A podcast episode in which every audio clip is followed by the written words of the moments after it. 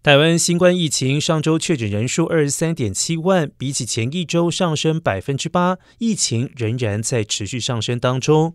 据目前 b F. 5变异株全台占比已经超过了五成，正式成为社区主流病毒株。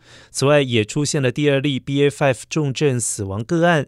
卫中心医疗应变组副组长罗义军表示，上个星期共有一百七十四例个案进行病毒基因定序，其中八十八例为 BA five，已经过半，以北部居多，中部居次，但是 BA two 仍然有四成，取代速度不如预期的快。